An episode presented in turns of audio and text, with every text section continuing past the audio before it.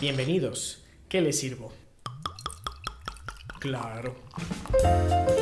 Las cinechelas. Las Cinechelas, con Karina Mejía. Y Charlie Acevedo. Aquí hablamos durante una hora Mm, o dos, a veces más. de cine, sus géneros, Directores, actores, la cartelera. las que nos gustan, las que odiamos y por supuesto, De chelas. quédate porque de que hay chela y hay tema, lo hay.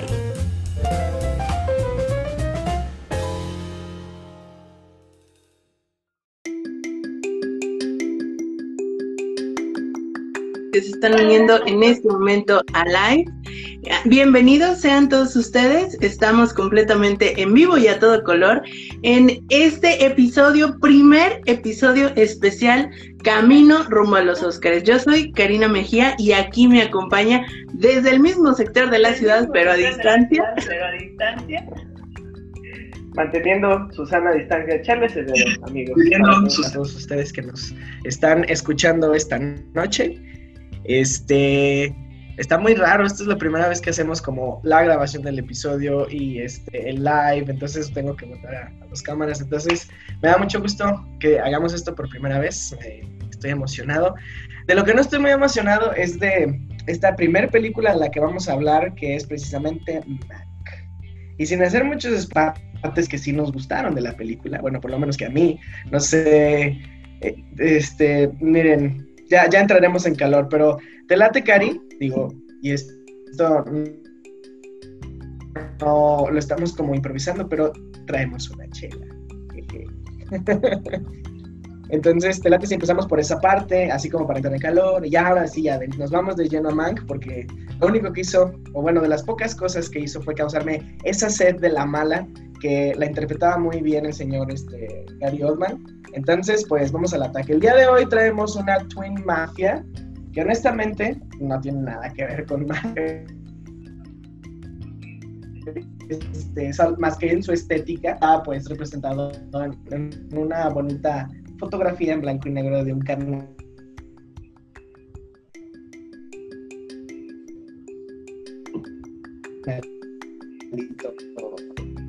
Este, maduro, eso es una New England IPA, New England IPA de este, se les llama, no, no la habíamos tenido aquí en, en, el podcast, entonces, pues vamos a ver, vamos a ver qué tal. Ah, ¿Lista con tu vaso, Cari? ¿Lista por ahí? ¿Lista por allá? I am ready. All right. Bueno, Cari trae la copa, o sea, es este, es otra cosa, ¿no? Yo traigo un vaso que es de mis favoritos, de hecho, es eh, el vaso de Colima. Lo voy a poner acá primero en el live. Eh, y ahora acá en el podcast, los que nos van a ver en YouTube. Bueno, entonces vamos sirviendo.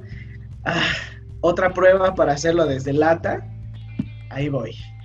Entonces, desde el color, ya vemos que es una IPA un poco hazy. Super Ay. hazy. Hasta, mm, no se hace llamar hazy como tal. Creo que voy a servir poquito de esto, no, no toda la lata. Voy a tener ahí para que no se haga tanta espuma. Pero sí es bastante hazy. No tengo idea de qué cosa sea que hace específicamente que sea una New England. Probablemente que sean lúpulos más especialmente americanos. No, no estoy seguro de esa, por esa parte. Pero bueno, el, el color ya me dice que es un tipo de IPA, ¿no? Entonces, el aroma, wow, es abundantemente lupuloso. La espuma es muy bonita, así como peciolada. Es brillante, ¿no? ¿Que tú cómo la describirías, Cari?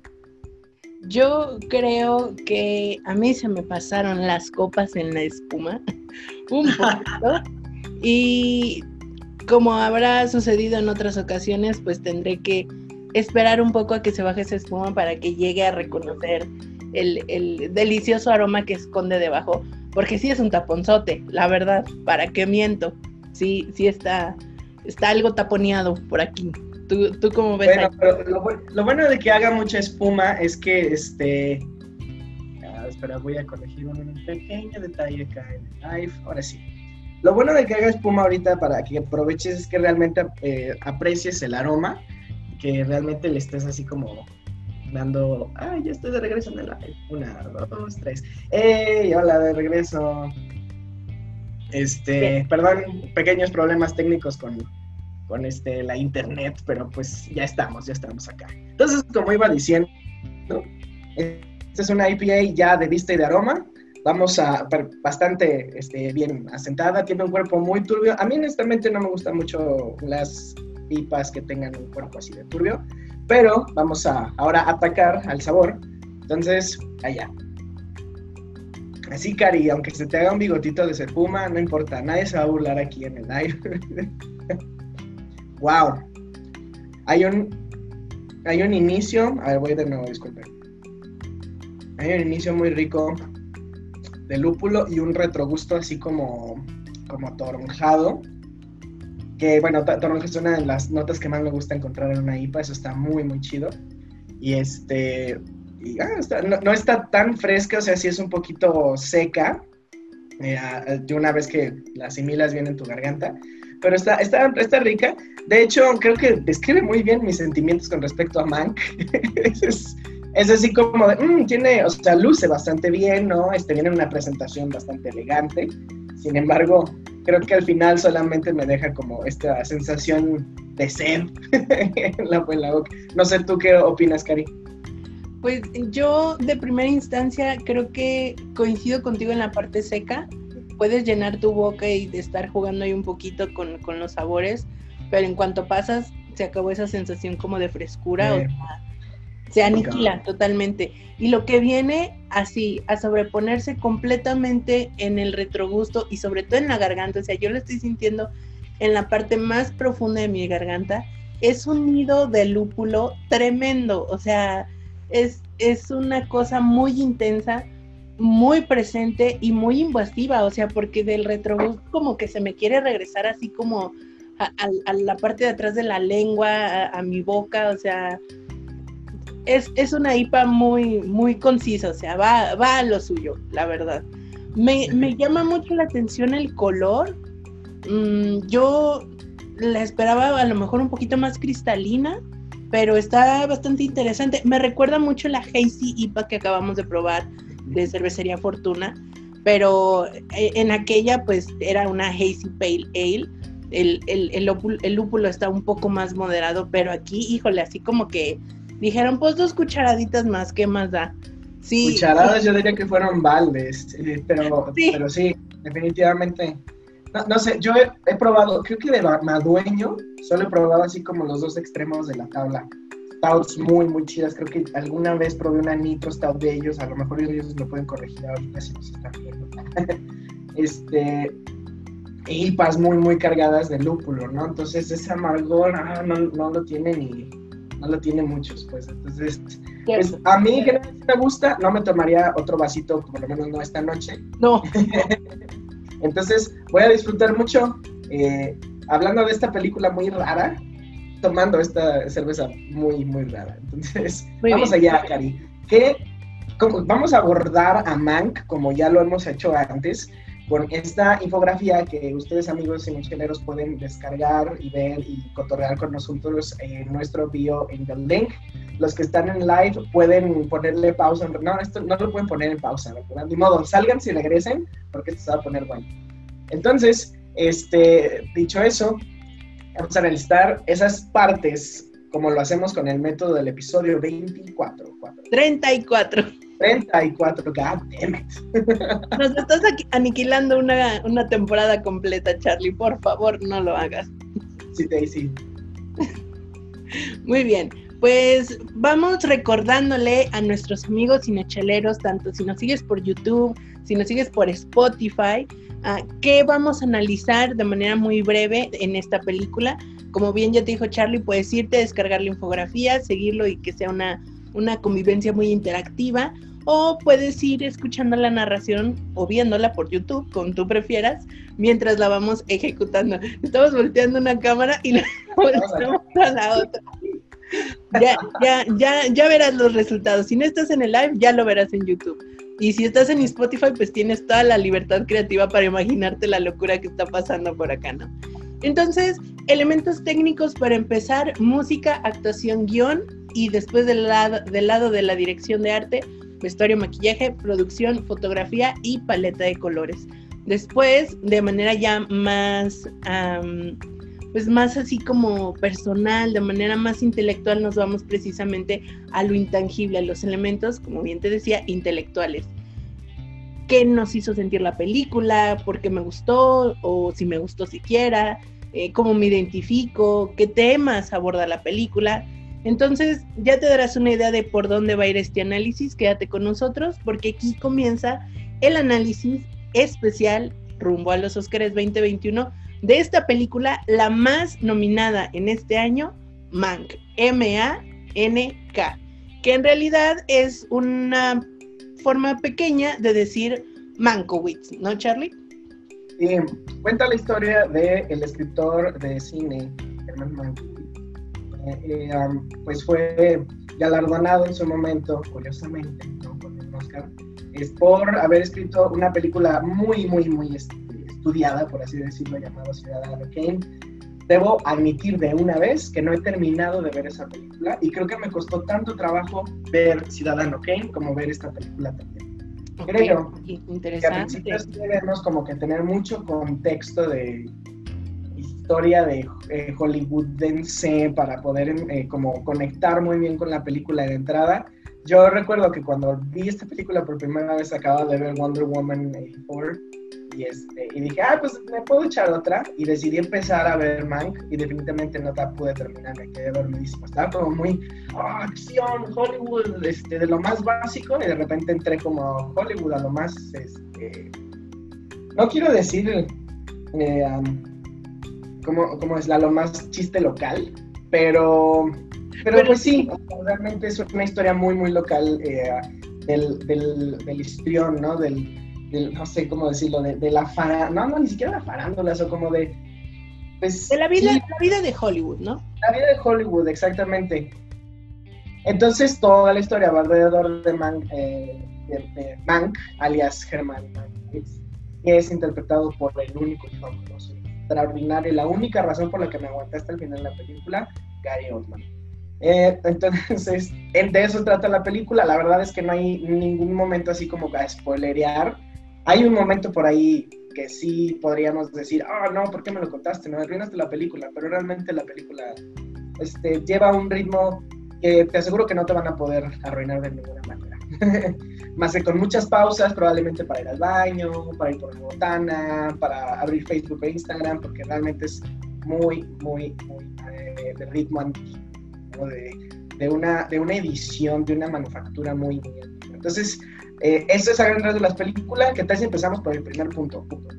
Me parece muy bien. Nos vamos con la parte de música, que de manera muy breve, sin profundizar mucho, yo creo que la música estuvo básica en lo necesario, o sea, no se destacó, no sobresalió de, ninguna manera en especial, a no ser que tú me digas algo a lo contrario. Lo, único que quisiera decir al respecto es que fue eh, creada por los mismos que hicieron la música de Soul. Entonces yo creo que estaban muy ocupados con Soul, ¿no? Como Se les cruzaron los proyectos.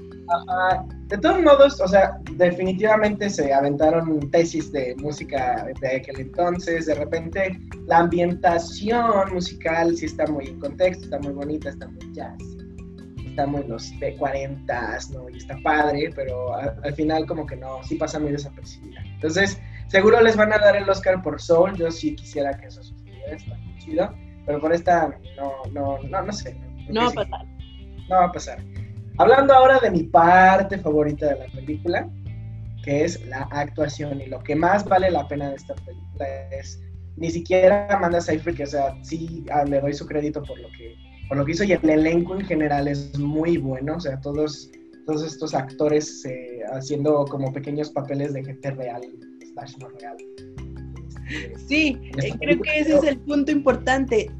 es, esta no es como tal, no quisiera llamar una película como tal biográfica, no lo creo, más bien retrata una situación en concreto en la vida de un escritor en un proyecto en específico y las circunstancias alrededor de él. Y por lo tanto, como bien dice Charlie, las personas o los personajes que aquí aparecen están basados en personas reales que existieron. Y Y eso ya pone como un estándar así básico, ¿no? O sea, no puedes inventarte que la persona era o, decía las cosas de tal forma, no. Tienes que irte a una base, a una línea básica, ¿no? Así de realmente cómo era esa persona en la vida real, ¿no? Y dentro de las cosas que más destacan es la actuación de Gary Oldman. O sea, yo, yo comencé la película con ser expectativas porque, híjole, mmm, no estaba muy entusiasmada al ver esta película, honestamente. Yo creí, o sea, creía que iba a estar más aburrida. No es un muy buen comentario, pero creo que es un comentario positivo. pero lo que sí me dejó muy sorprendida fue el trabajo de Gary Oldman. creo que todos sus años de actuación le han rendido los frutos necesarios para poder llegar a este papel y entregarse de la manera que se entregó. O sea, definitivamente estuvo padrísimo, padrísimo, padrísimo lo que yo vi. No sé tú, Charlie, qué veas en esa parte de la actuación. Totalmente. Digo, no es. Creo que me escucho doble por ahí, ¿no? Hello, hello. Bueno. Bueno, totalmente de acuerdo porque esta no es su mejor actuación. A mí, la verdad es que mi favorita de él es este, la de ah, El Perfecto León, ah, la, película de Luke Besson. Padrísimo, o sea, yo creo que eres así como eh, Gary Oldman at its best. Mi segunda favorita es por la que ya se ganó el Oscar, que es este um, Winston Churchill, The Darkest Hours. Y uh, esta es mi tercera porque realmente el personaje sí fue lo único que me estuvo jalando a la película. O sea, sí, sí se me hizo muy interesante, así como se le hizo a, las, a, sus, a sus jefes, ¿no? Pues te cantamos nada más porque nos cae muy bien y hablas muy chido. Y realmente, o sea, antes de grabar este live y este episodio, ustedes no, obviamente, pues no, se van a enterar, pero pues yo se los voy a decir, estuvimos imitando a Gary Oldman todo el tiempo, así de, uh, yes, I think the audio is getting double. O sea, está muy padre porque tiene mucha personalidad, mucho flow, y realmente el resto del elenco está ahí para hacerlo brillar a él. Eh, este, mm, no, no, tengo nada más que decir respecto a las actuaciones, creo que todo está muy padre. El, el guion yo creo que sí, ayuda mucho a, que se noten todavía mejor, ¿no? O sea, todas estas, les digo, como es una manufactura muy de estilo 40s, los diálogos eran muy fluidos en ese entonces, ¿no? Era así, incluso en el cine mexicano de aquel entonces a mí me encanta mucho saber cómo todo estaba bien orquestado al momento de ejecutar una escena. A lo mejor puede ser nada más una cámara y que se moviera y los actores nada más estuvieran, todo estaba en, las, en los actores y sus líneas, ¿no? Y que las dijeran bien y en el ritmo adecuado. Entonces, eh, creo que eso se logra muy, muy padre en, esta, en esta película y obviamente pues, de la mano de Gary Oldman está, está increíble. La verdad, la verdad es que yo no la voy a ver otra vez, no, no me dan ganas, pero nada más de repetir un par de escenas que dije, ah, su madre se la pasó, sí, definitivamente, nada más repetir esa escena. Iría a Netflix, la adelantaría. tal vez, tal vez. Bueno, Puede ser. Entonces, vamos al siguiente punto, ¿te late? Muy bien, me parece bien. Solo para hacer un, pequeño punto en la parte de actuación, la verdad es que yo estoy muy complacida, muy satisfecha con el trabajo de Amanda Seyfried en esta película Mank, porque la hemos visto evolucionar a lo largo de su carrera de una manera bastante, ah, quiero decir, satisfactoria, porque ella bien se pudo haber quedado con los típicos cheap flicks, este, algo sencillito, y creo que le ha ido apostando a través de los años a personajes más complicados, a producciones mucho más grandes, más comprometedoras, por supuesto. la vimos, la vimos nacer, no, yo sé que no fue su primer película, pero la vimos desde Chicas Pesadas, por ejemplo, o sea, porque a mí me impresiona mucho el legado que ha dejado esa película, porque nos entregó a, a Rachel McAdams, obviamente, bueno, Lindsay Lohan estaba en su momento, ahora Amanda Seyfried, creo que, bueno, esa película fue como, como una bola de cristal, ¿no? Nos estaba dando las próximas grandes eh, estelares de, la década. Yo Por nunca muy... en el poder de un chick flick, nunca, nunca. Sí, no lo subestimen, estoy de acuerdo. Yo quedé muy contenta viendo a Amanda Seyfried porque no la vi como, por ejemplo, a Lily Collins, que yo no esperaba verla, la verdad es que no tenía como en, en mi mente idea de que ella iba a estar ahí. Y sí puedo notar esa diferencia entre el trabajo de Lily Collins, que está bien, está, o sea, satisfactorio en el punto de que sí, lo hizo bien, pero ver a Amanda Seyfried ya con, con, con motivos más profundos, con, con, construcción de personaje a lo mejor un poco, un poco más allá, un nivel más arriba, eso me deja bastante, bastante satisfecha con su trabajo y creo que sí, bien merecía su nominación como mejor actriz de reparto. Eso era todo lo que quería agregar en la parte de actuación. Vayamos por favor al siguiente punto en la parte de guion, que bueno, aquí viene un punto bien importante, amigo cinechelero, podcastero que nos está siguiendo por el live o nos está viendo en YouTube o nos está escuchando en Spotify. Este punto es importante tener contexto porque la película es una metáfora en sí misma de otra metáfora mucho más grande que es otra producción de Hollywood que existe también, ¿no? Que es la película del Ciudadano Kane. El Ciudadano Kane se destacó en su momento por tener una secuencia de tiempo completamente anormal a lo típico en las películas de aquellos años de Hollywood, ¿no? Estamos hablando de los 30, casi llegando a los 40, ¿no? Y al día de hoy, digo, y, y lo digo porque yo así conocí la película, todavía se utiliza esa película como un punto de referencia en el modo en cómo Orson Welles, como el gran creador de esta película, utilizó el recurso del tiempo del flashback para ir y venir contando su historia. Es decir, para que tú puedas apreciar o, puedas notar mucho mejor los detalles que se incluyen en Mank, sí es bien necesario como tener, como ya le decía Charlie al principio, tener mucho contexto de dónde vienen todas esas referencias, ¿no? Es así como no te puedes reír del meme si no has visto la película de dónde viene el meme, ¿no? Algo así, por ahí va la cosa. Entonces, eh, Ciudadano Kane es una película que se va narrando a través de flashbacks. ¿Y qué pasa con Mank? Exactamente lo mismo. Mank es una película que se va narrando a través de flashbacks. La diferencia, o por lo menos eh, la forma en la que yo noto que se, que, que se diferencian las producciones es que en Ciudadano Kane sí era como mucho más evidente el flashback, ¿no? Así, porque íbamos a la infancia del protagonista, etcétera. Y aquí la forma en la que podemos identificar que es un flashback es por el título que nos ponen al principio de la escena, en donde dice día, exterior, que no sé qué.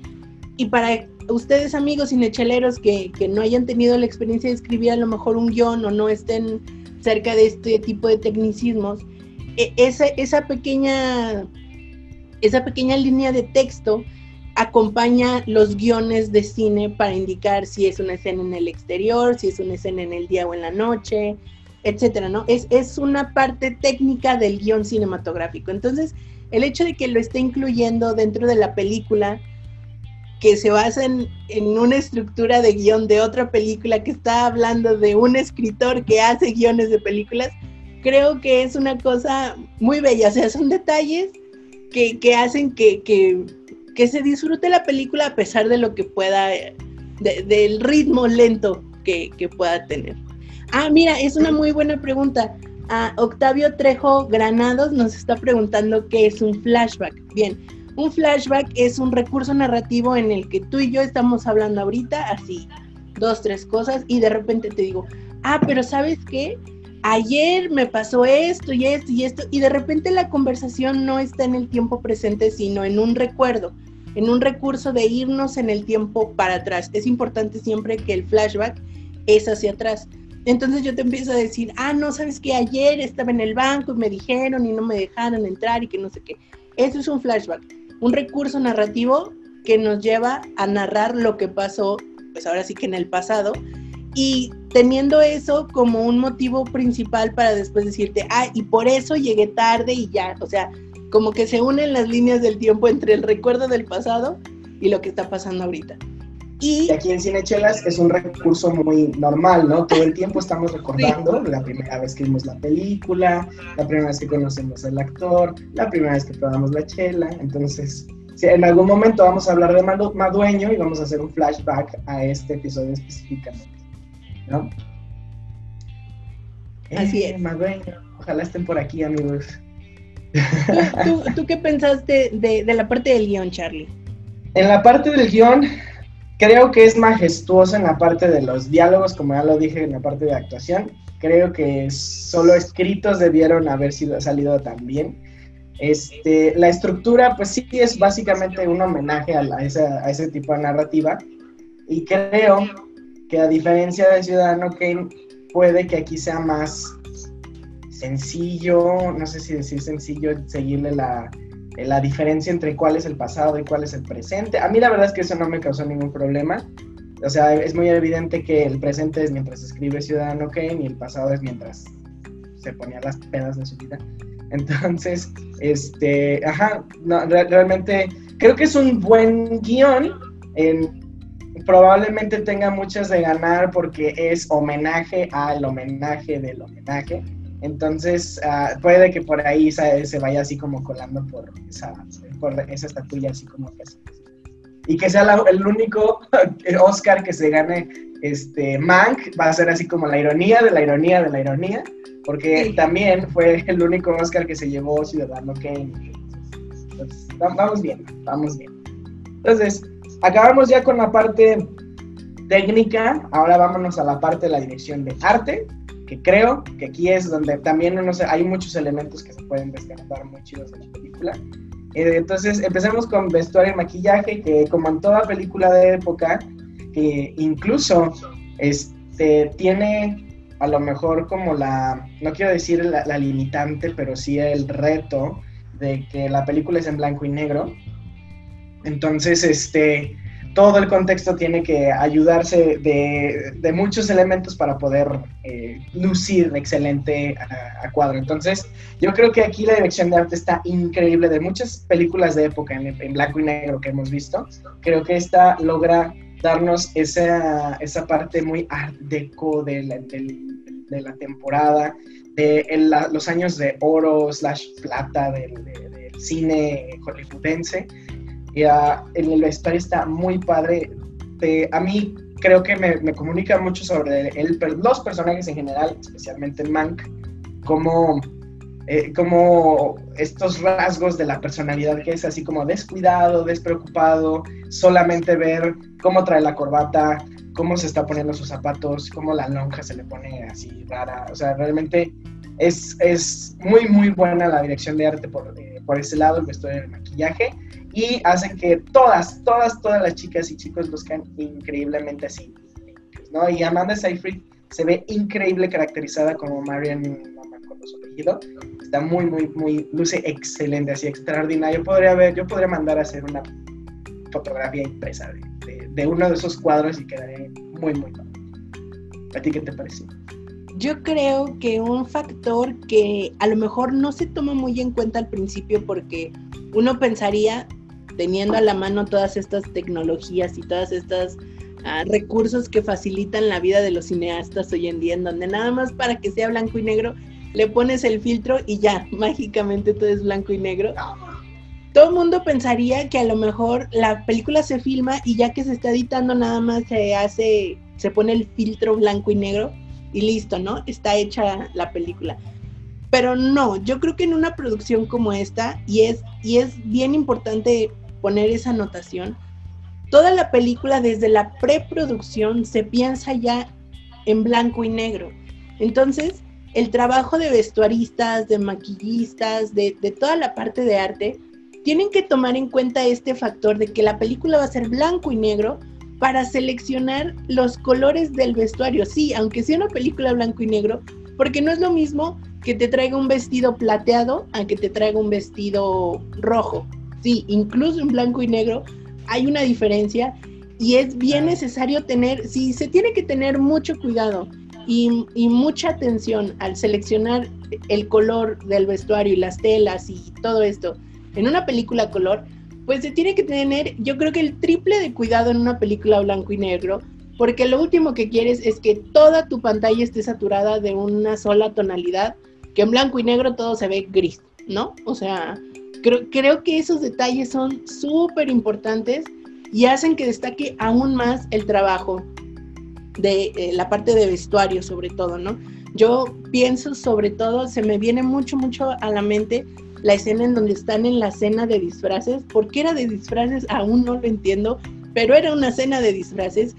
Y el atuendo con el que sale Amanda Seyfried, no, no, no, no, no, no, bueno, es una cosa glamurosa, espectacular, bellísima, que afortunadamente tenemos varias veces a cuadro, la podemos ver en varias ocasiones, solo a ella y ese traje de, presentador de circo, así como un soldado circense, blanco con unos destellos bellísimos y unas plumas ahí que le salen del gorro. Está bellísimo, o sea, me hubieras puesto eso toda la película y yo hubiera estado muy, muy feliz. Así que Ah, creo que la parte de vestuario, bien, me parece que también está con una nominación, si no mal recuerdo, y bien merecida, ¿eh? La verdad es que súper, súper bien merecida. De hecho, sí, está en toda la parte de dirección de arte, creo, y este... Y yo creo que podría tener muchas chances ahí, porque realmente sus competidores como que pues han ido como, o, bueno, hemos, ha sido como cosas que tal vez ya hemos visto, ¿no? Entonces, esto tal vez sí lo hemos visto, pero creo que se orquestó de una manera muy distinta y, uh, bueno, muy, muy no sé si decir la manera de David Fincher o la manera de David Fincher haciendo homenaje a Orson Welles, no sé. Entonces, eh, sí, esa escena, esa escena casi climática del, de la película, este, de, la, de, la, de la escena de disfraces, creo que es mi escena favorita de la película. Fue donde el único momento que estuve así, oh, qué chido. Pero digo, sí, sí, o sea, por ese lado hay, hay muchas cosas, muchas, muchas cosas que podías, que puedes observar y, que se pueden comunicar, ¿no? Por nada más el vestuario y la... Y, e incluso, no sé, este personaje que a mí me gustó mucho y que creo que tampoco se le dio como mucho lugar a la esposa de Mank, esta Sara, por Sarah, que, que, la construcción del personaje desde eso, o sea, de su apodo, y cómo luce ella y cómo es muy estoica y cómo pone en su lugar a su marido de una manera que este, muy rara vez los, este, las mujeres de ese entonces lo hacían. Entonces, creo que también el vestuario y su y, la forma, su porte habla mucho también, así como decía de Herman Mankiewicz, ¿no? También de ella. De hecho, no sé, voy a hacer una aseveración aquí muy... A lo mejor no te va a gustar y voy a perder amigos aquí de live, pero a mí me gustó más ella que Amanda Seyfried. Perdón, perdón, pero así lo veo yo. Entonces, yo creo definitivamente que Amanda Seyfried no va a ganar el Oscar. O sea, la competencia está muy cabrona en esa categoría. Entonces, este, sin embargo, dije, sin embargo, sin embargo, este, eh, es, es un muy buen escalón, o sea, hacia proyectos mucho más serios, ¿no? Yo desde que la vi en Le Miserable, de, este, de Tom Cooper, creo que dije, mm, ya, nos estamos, nos estamos este, haciendo más como, o sea, no, no, no, más serios, pero sí estaba buscando otras cosas, eso está padre ya así como decías. Entonces, sí, sí, definitivamente el maquillaje el vestuario tiene mucha oportunidad. Ahora hablemos del diseño de producción, que bueno, ¿qué más? O sea, es, yo creo que ah, hay mucho que decir, pero si si se premia siempre al, diseño de producción que trata de recrear una época, ja, no sé, siento que ah, yo siempre le apuesto en esas categorías a los que crearon una realidad totalmente distinta, o sea, como algo, algo que no existía. El recrearla, claro que lleva su, su, este, su ciencia y su investigación y todo. Yo la verdad es que todavía admiro mucho al director de arte de Roma, este Eugenio Caballero, creo que, ajá, que este, que sí, todos los detalles que ves alrededor de producciones así como, pues así son los 70 y en blanco y negro y está muy chido. Pero este, aquí en diseño de producción, pues yo creo que en esa categoría puede, puede que sí gane, pero no estaría yo muy de acuerdo porque, ah, le creo otra, este, otra época, es así como, tal vez otra cosa estaría chido. ¿Tú qué opinas por ese lado?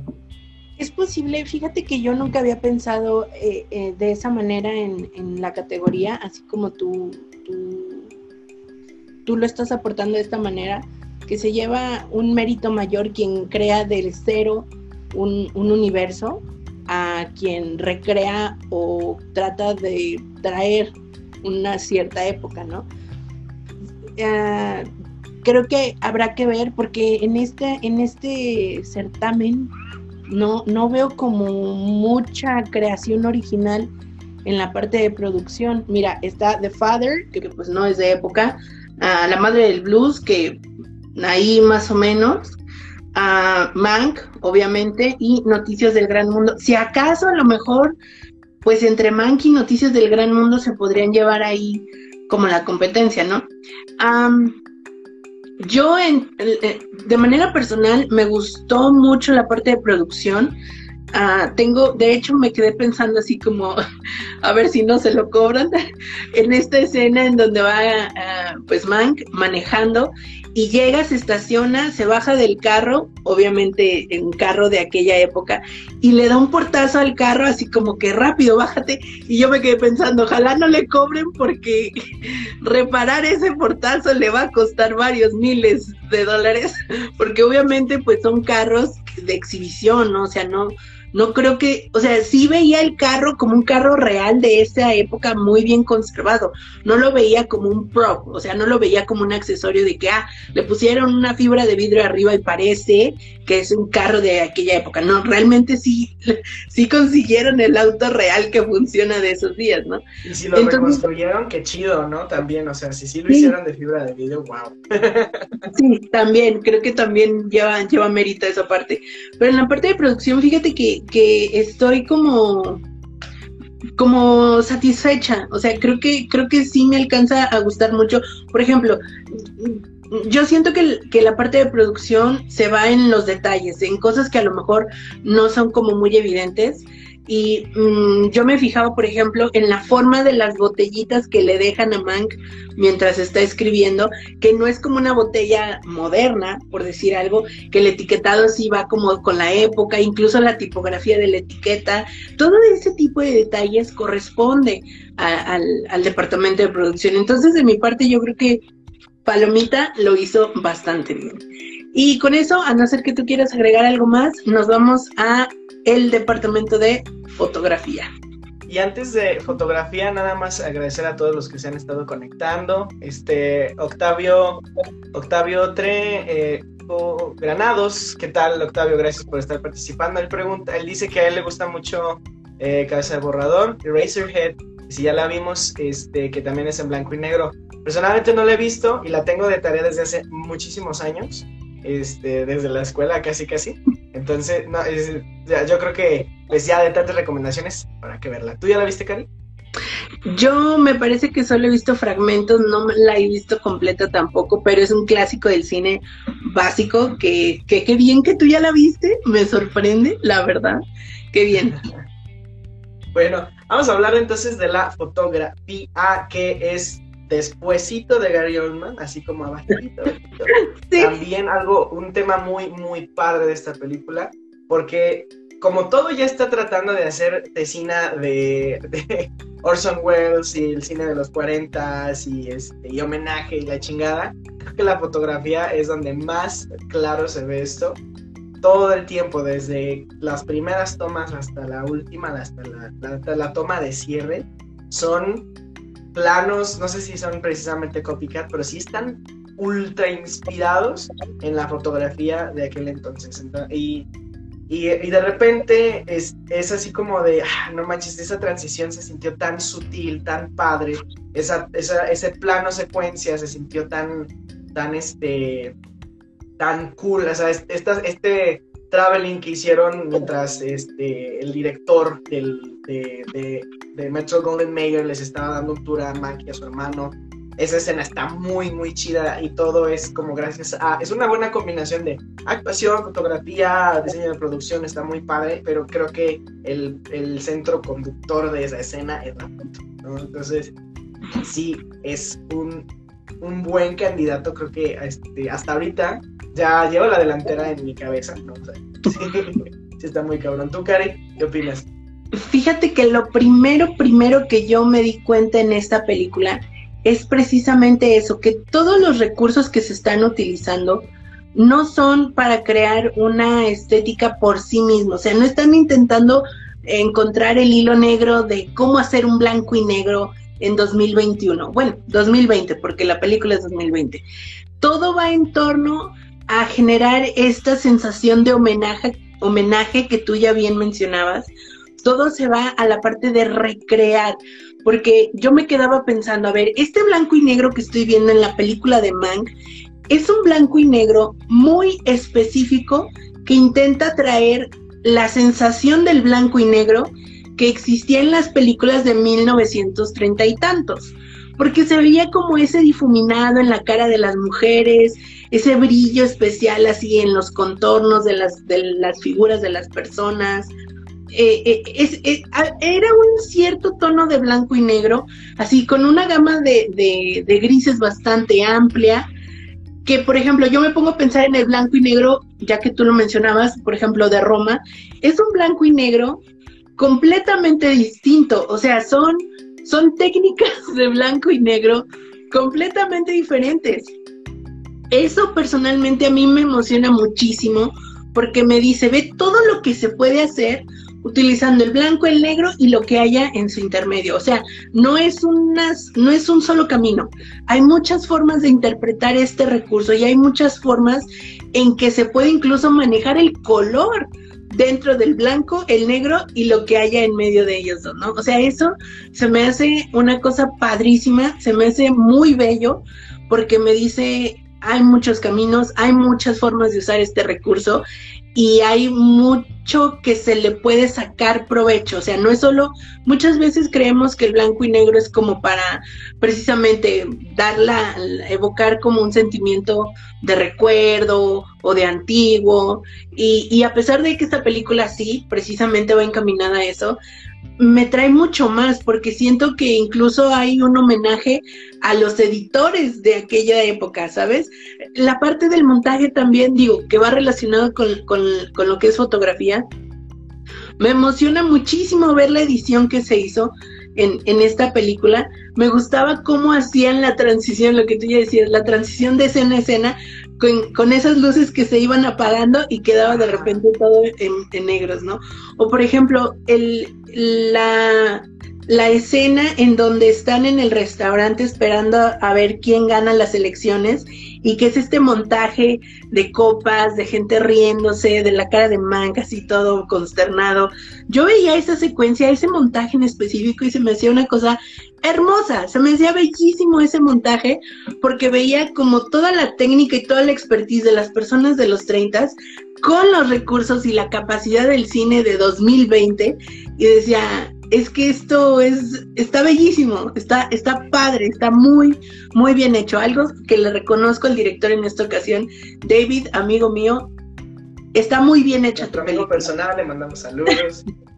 al rato le mandamos Yo creo que más bien esta era como la tesis de David Fincher y dispuesta ya a publicarse. Entonces, yo creo que lo hace bien al final. O ya digo, ya hablamos bastante también del último peldaño de, este, de la dirección de arte, que es el color. Entonces, sí, ya nada más para cerrar con ese tema, el, ajá, o sea, creo que el color, cuando tienes más bien una, el recurso del blanco y negro, es algo que todavía más tienes que usar para, para empujar el, mensaje, ¿no? Entonces, sí, sí es, sí es muy distinto. Por ejemplo, creo que en El Artista, que también es otra película que procura este, reflejar cosas de, Hollywood, sí es una, paleta más brillante, ¿no? O sea, destaca más como eh, los contrastes de, las sombras y de, luces. Ah, yo recuerdo como que no había tantos claros puros en las caras de los personajes y aquí sí, o sea, aquí realmente hay, eh, hay tonos todavía más opacos y oscuros y de repente este, eh, procuran como que, que los personajes que se tienen que ver desaliñados, se, eh, el, color sea como todavía más pol, no sé si es puliento, pero pues, no sé qué palabras estoy usando. Pero realmente creo que a lo, si uno creería que una paleta de colores es diferente, difícil de manejar, más que una corrección de color, Zack Snyder es mucho más que eso, ¿no? O sea, es, es, eh, es, o sea, realmente tratarlo desde, desde el inicio.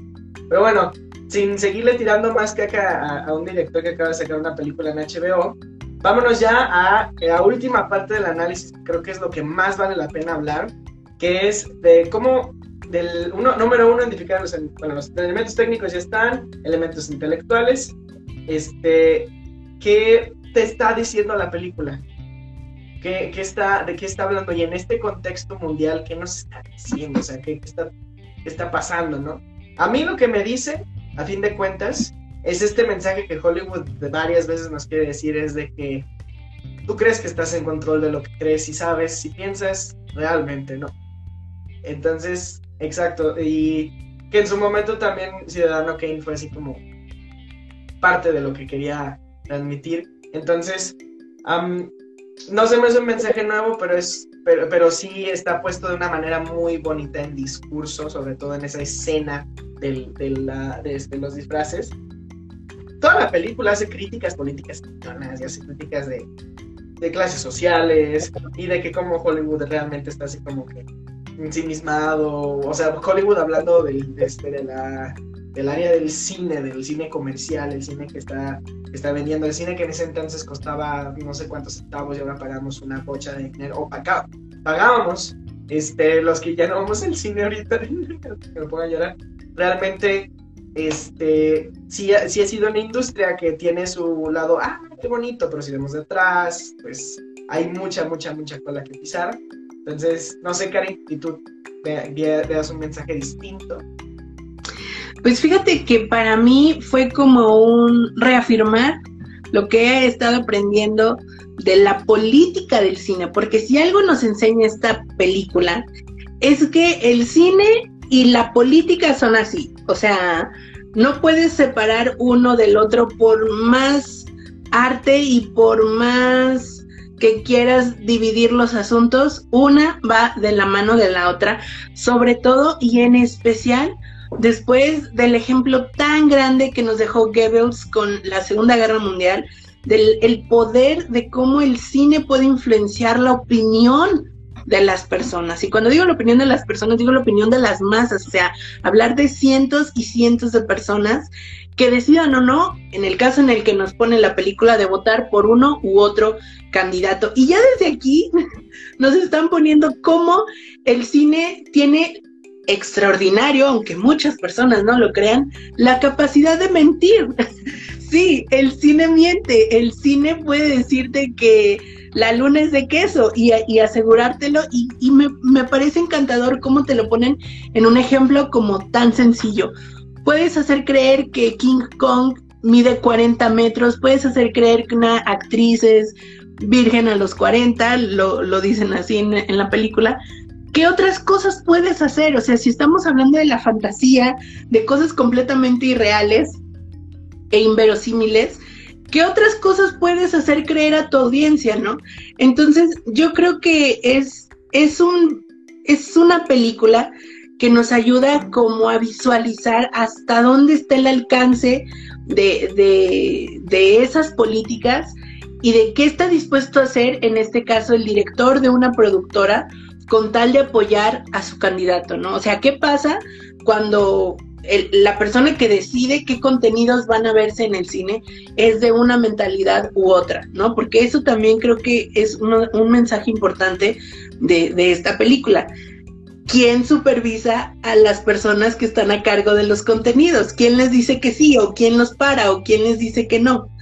Eso se me hizo como, como padrísimo y, y, esta escena que bien mencionabas en donde va él hablando y que van los, los, los Mank, los dos Mank detrás de él caminando, y que empieza a decir que el cine es el único negocio en donde la gente paga por un producto que no va a ser dueña, sino que lo único que les queda es el recuerdo de haber visto la película. Fue, para mí fue como, o sea, me, me tronó la cabeza en ese momento. Dije, sí es cierto, está, está bien intensa esta parte como te veníamos comentando desde hace rato, sí, sí es necesario, para que la disfrutes todavía más o la alcances a disfrutar, sí es necesario un poquito de contexto político, histórico, pero creo que de lo que más se puede rescatar es como que te meten a la entraña de Hollywood, o sea, te tumban el telón de las cámaras y los brillos y la fama y el glamour y te meten a la entraña de Hollywood en donde son pleitos,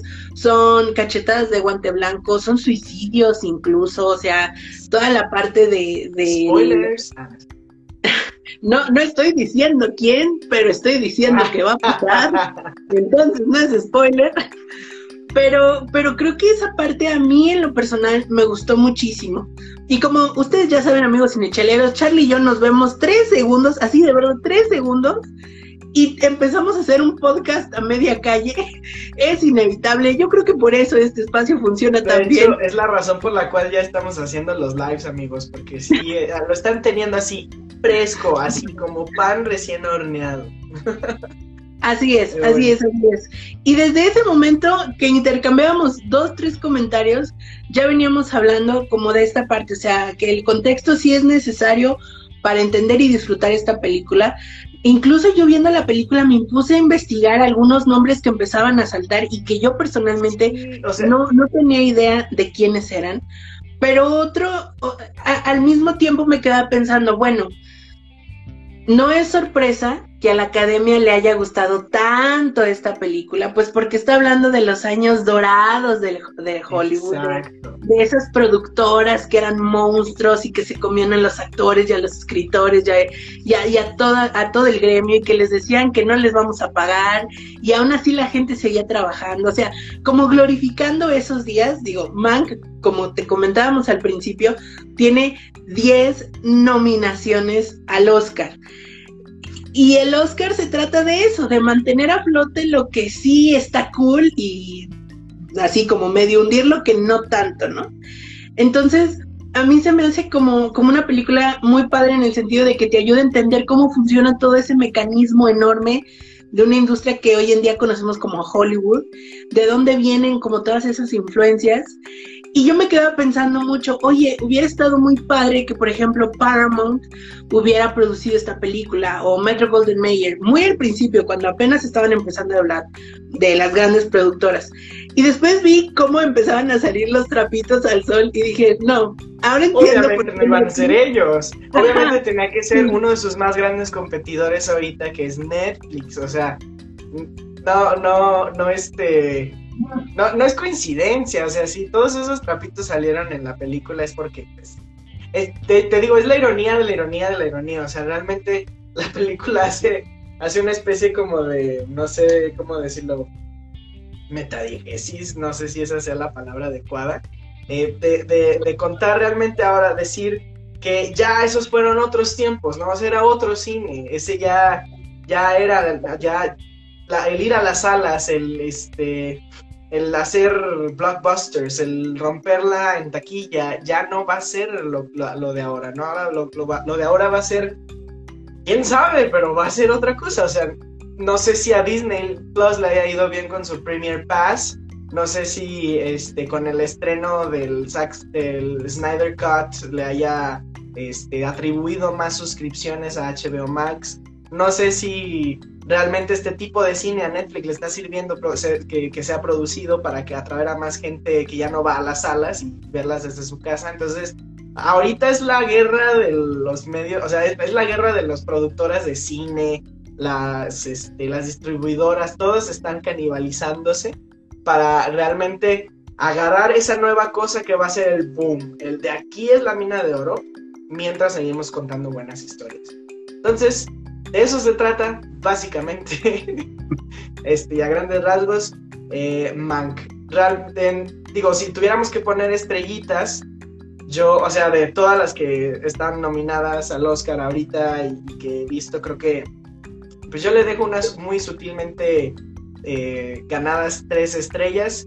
Como les repito, yo no vería esta película otra vez, creo que con una vez es más que suficiente apreciaría bastantes secuencias de ellos otra vez, sí, claro que sí, pero no volvería a verla toda así completa.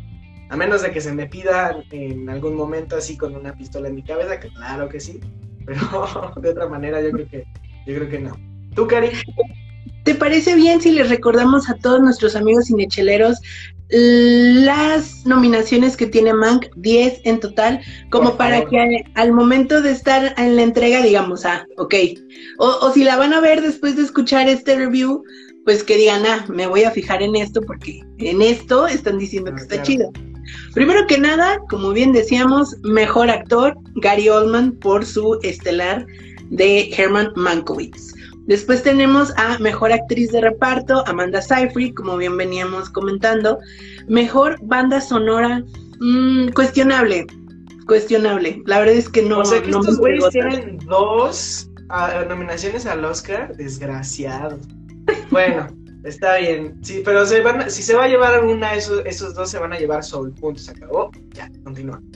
Es verdad. Después tenemos el Oscar a mejor director, nominación a mejor director. Yo creo que eso sí está fuerte, ¿eh?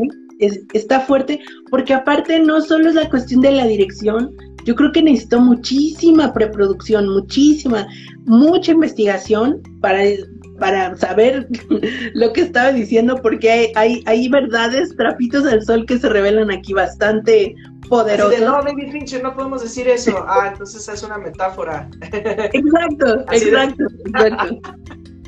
Entonces, bueno, está fuerte David Fincher con mejor dirección. Después tenemos mejor diseño de producción, que ya veníamos comentando. Vamos a ver qué tal esa. Mejor fotografía, yo creo que sí. Sí. Y el encargado, Eric Messerschmidt. Vamos a ver qué onda con él Yo diría también. que sí, yo diría que sí. Habrá que ver, estamos empezando, es nuestra primer película Ah, realizada de las nueve. ok, después tenemos mejor maquillaje y peinado que ya veníamos comentando. La verdad es que también está fuerte la contienda ahí. Mejor película, híjole. Mm, Yo ahí no le daba esa, definitivamente no. está está no muy sé, bien mira. pero no. No, yo creo que no. O sea, digo, a mí, de hecho, de una vez te digo que ahorita se me hace mejor película del juicio de los siete. O sea, Sí. si ponemos, si ponemos a correr estos dos caballos, gana el juicio de los siete. Así. Digo, en, Es en esa categoría de mejor película, yo creo que gana el juicio de los siete. Y en otras, puede que gane. En guion, creo que dijiste guion. Sí, dijiste guion, ¿no? Ah, no, aún no. Bueno, nada más queda mejor película, lo que estamos comentando, mejor sonido, que ahí sí, yo creo que en la parte de efectos de sonido sí, sí hay un muy buen trabajo. Mm, Y mejor vestuario, que era lo que ya comentábamos al ¿No está principio. mejor guion este, original o No, adaptado? está mejor. Guión. Mira qué interesante. Bueno, entonces retiro lo dicho. o sea, no, no sé, creo que tampoco le daba el Oscar a Gary Oldman. O sea, es muy bueno, claro que sí, o sea, es muy, muy disputable su actuación. Pero definitivamente la competencia está muy intensa.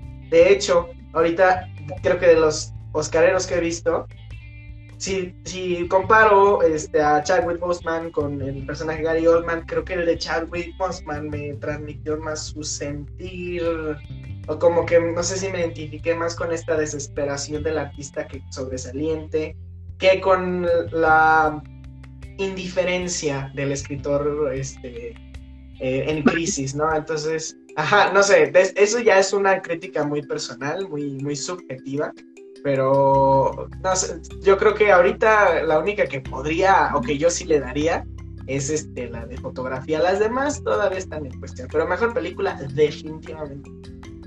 No, y sabes que es un punto bien importante y que puede que quede como a las sombras, porque no es evidente, o sea, decirte mejor película, no es evidente que también es importante tomar en cuenta el tema del que trata la película.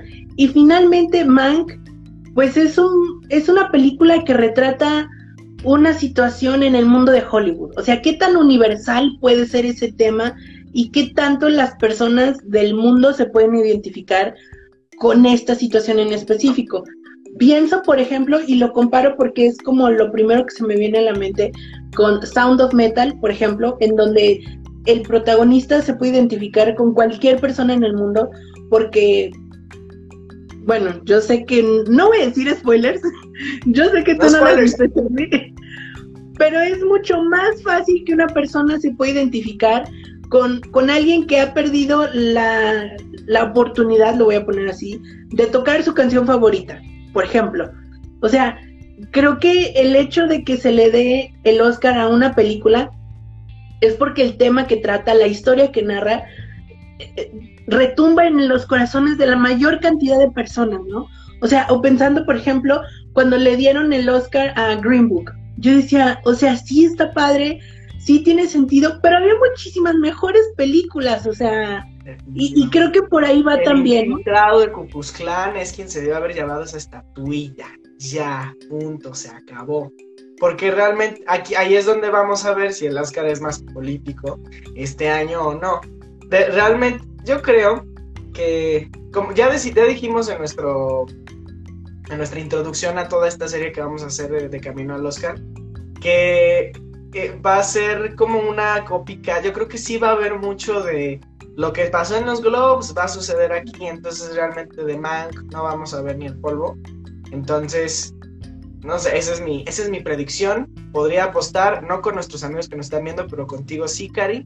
Entonces, sí, no, yo sé que nuestros amigos cinecheleros son, este, tienen, tienen, este, otros datos, entonces, eh, tal vez. Pero bueno, eh, a grandes rasgos, yo creo que, pues, vean Mank, véanla en Netflix, si ya tienen cuenta.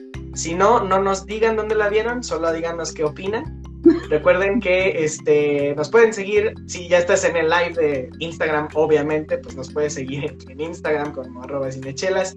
Este, recuerda que en el link del bio tienes no nada más esta infografía con la cual nos basamos para hacer estos reviews que vamos a estar entregando las siguientes semanas, sino que también vas a encontrar todo nuestro último contenido. Vas a encontrar también ahí hasta abajo un link a este Anchor para que eh, participes de alguno de los episodios de Cinechelas con un audio y nos cuentes cuál es tu opinión sobre el programa, las películas de las que hablamos, las chelas de las que hablamos, recomendaciones de chelas, todo, todo, todo, todo, todo. Ahí nos puedes dejar tus comentarios. Puede ser escritos, puede ser en audio, como se te dé la gana, tú puedes hacer. Yo fui Charlie Acevedo y me encantó estar en este live slash episodio de Cinechelas hablando de esta película que realmente me dio mucho de qué hablar. No voy a volver a ver. Cari, vámonos. Vámonos yendo, vámonos despidiendo. De nuevo, muchísimas gracias a todas las personas que nos siguieron en el live. Un saludo a Cifer Luis, saludos, saludos. Octavio Trejo Hola. Granados, muchas gracias por todos tus comentarios y tus aportaciones. La verdad es que sí, hay muchas películas en blanco y negro que, que valen, valen 100% nuestro tiempo. Como bien te dijo Charlie, nos puedes encontrar en Instagram. Digo, si ya estás aquí en el live, ya sabes dónde. Pero si nos estás escuchando en Spotify o si nos estás viendo en YouTube, arroba cinechelas en Instagram, ese link que envío te lleva a lugares maravillosos. Y si quieres cotorrear así más en corto, nos encuentras a nosotros dos también en Instagram, a Charlie como arroba Charlie Chelas ya sin el blog y a mí como arroba Karina Mejía Picie.